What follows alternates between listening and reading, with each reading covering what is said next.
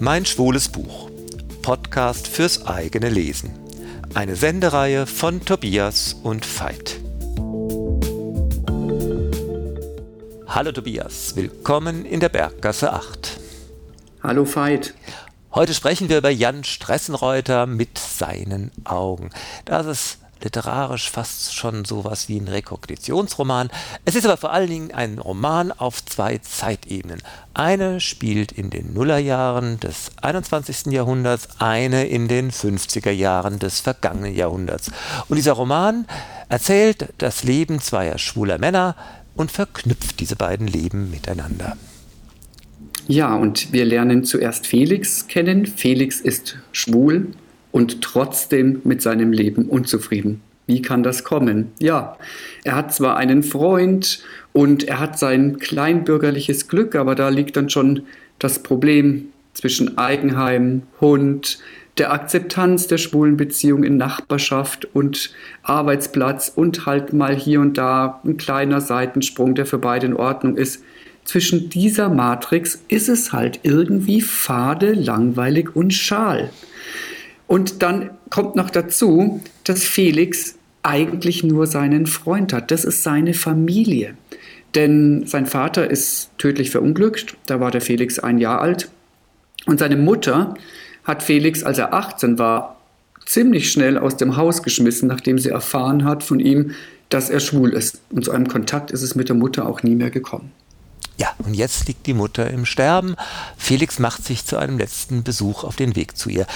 Immerhin, er hat zwar nicht mehr mit ihr gesprochen und weiter keinen Kontakt gepflegt, aber er hat sich um alles gekümmert. Pflege und alles, was nötig war, hat er gemacht und veranlasst. Äh, und jetzt kommt er nochmal zu seiner Mutter ans Sterbebett und als er sich nähert, hält diese ihn für seinen Vater, schleudert ihm nochmal eine letzte Verwünschung entgegen und stirbt. Felix macht das natürlich einigermaßen bedrückt. Er hat das gar nicht richtig verstanden, was da abgegangen ist. Und er fängt an, in den Hinterlassenschaften seiner Mutter zu kramen. Er ist ein bisschen lustlos bei der Sache. Er muss das Haus der Mutter räumen. Und er findet auf dem Dachboden zu seiner Überraschung eine Kiste mit Tagebüchern, Fotos und Briefen seines Vaters. Ja, da ist auf einmal was los in dem eigentlich faden Leben von Felix.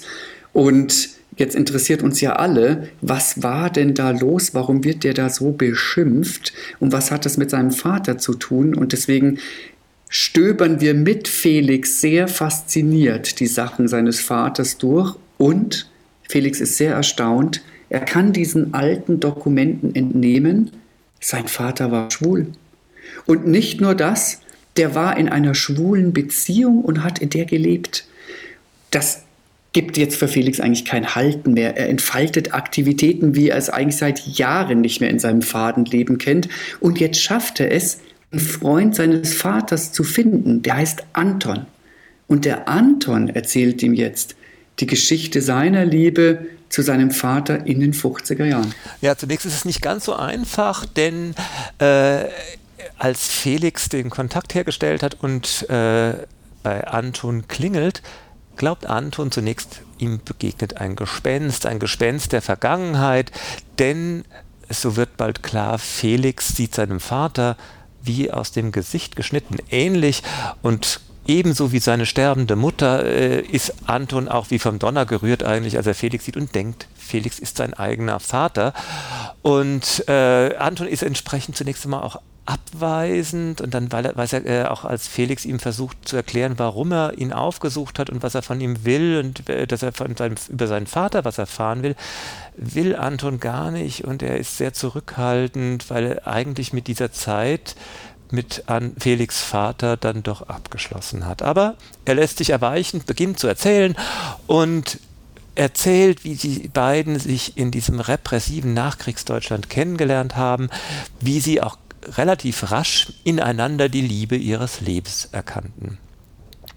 Anton ist einigermaßen selbstbewusst. Er weiß zwar, er muss sich mit der Umgebung arrangieren, allein um dem äh, Gefängnis zu entgehen, das ja auf äh, schwulen Sex, insbesondere schwule Beziehungen natürlich gestanden hat. Und äh, er nimmt sich aber so viel vom Leben, wie er als schwuler Mann bekommen kann. Und Felix Vater ist da ganz anders. Er ist in gewisser Weise schwach. Er hält dem gesellschaftlichen Druck nicht stand und er versucht dann auch immer wieder von Anton loszukommen, weil er denkt, das hält er alles nicht aus. Diese, dieses sich verstecken, dieses sich verbiegen, wie er das empfindet. Und er flüchtet sich schließlich in einer Freundschaft und dann eben Ehe mit Felix Mutter. Und die ist auch eigentlich gar keine wirklich sympathische Frau, manchmal richtig böse und die stiftet ihn dann auch mal zu einer wirklich schlimmen Tat an. Doch Felix kommt von Anton nicht los. Er findet da keinen Frieden und Glück und es ist für ihn eigentlich die Hölle auf Erden. Ja, und wer Romane von Jan Stressenreuter kennt und liebt, muss man sagen, ähm, weiß, dass er ja eine, sag ich mal, einen Hang hat, Geschichten so auf zwei Ebenen zu erzählen, oftmals zwei Zeitebenen. Auch hier, es gibt einmal die Gegenwart und eine sehr gut recherchierte, also ich habe ja damals noch nicht gelebt, aber es ist sehr, sehr plastisch ähm, recherchierte Zeitgeschichte der 50er Jahre. Ähm, und ich fand, es war nicht nur packend und flott erzählt. Das war auch in gewisser Weise für mich ein Page-Turner, sondern er hat dieses ja auch sehr ernste Thema mit viel Humor erzählt. Ja, Humor war ja auch was, was Jan in seinen Büchern enorm wichtig war im Leben auch. Äh, er hat immer Wert drauf gelegt, wir haben uns oft unterhalten hier im Laden, äh, dass er unbedingt will, dass äh, es Szenen gibt, in denen man mal so richtig lachen kann.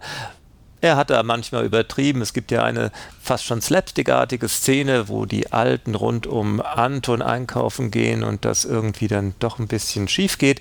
Ähm, aber wie auch immer, er, hat, er schafft es, also Jan Stressenreuter, der Autor, schafft es, diesen Roman fern von jeder Retro-Duselei, Rührseligkeit zu erzählen und eben ein ganz differenziertes Bild erzählt er von einer Zeit, die natürlich niemand wieder herbeiwünscht, aber in der sich Schwule auch gefunden haben, geliebt haben und fanden.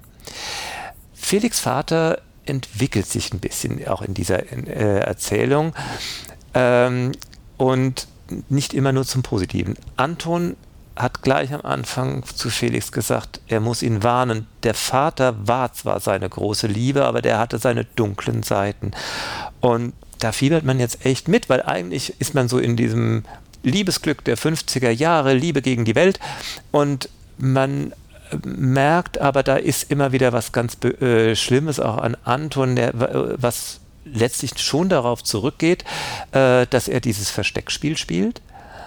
Aber das entschuldigt natürlich nichts und tatsächlich dieser ganz sympathische Held am Anfang entpuppt sich als immer wieder feige, gemein, auch wenn er immer wieder liebevoll und Leidenschaft zwischendurch ist.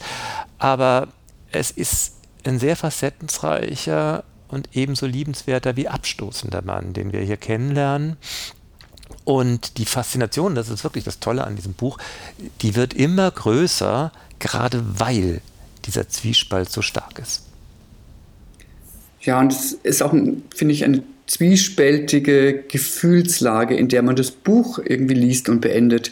Es gibt einmal so eine Erleichterung, die man spürt, nämlich jetzt weiß man etwas mehr, es ist irgendwie Klarheit entstanden, aber es gibt auch Wehmut, weil die Geschichte ist einfach schön und man liest dieses Buch einfach gerne. Und wenn man dann das Buch mit Wehmut und Erleichterung zuklappt, glaube ich, gibt es nichts Besseres, was man über einen Roman sagen kann. Das fand ich auch. Und Jan hat ja neben dem äh, Sinn für Humor auch ein bisschen Sinn für Pathos. Äh, sein Verleger Jim Baker hat ja immer mit ihm auch ein bisschen so seine kleinen Kämpfe ausgestanden mit den Namen, die Jan sich für seine Protagonisten ausgedacht hat. Äh, und es ist pathetisch, aber unglaublich schön, wenn Felix zum Schluss weiß, dass er zu Recht Felix der Glückliche heißt. Jan Stressenreuter mit seinen Augen. Es ist 2008 erschienen im Berliner Querverlag broschuriert und hat 333 Seiten.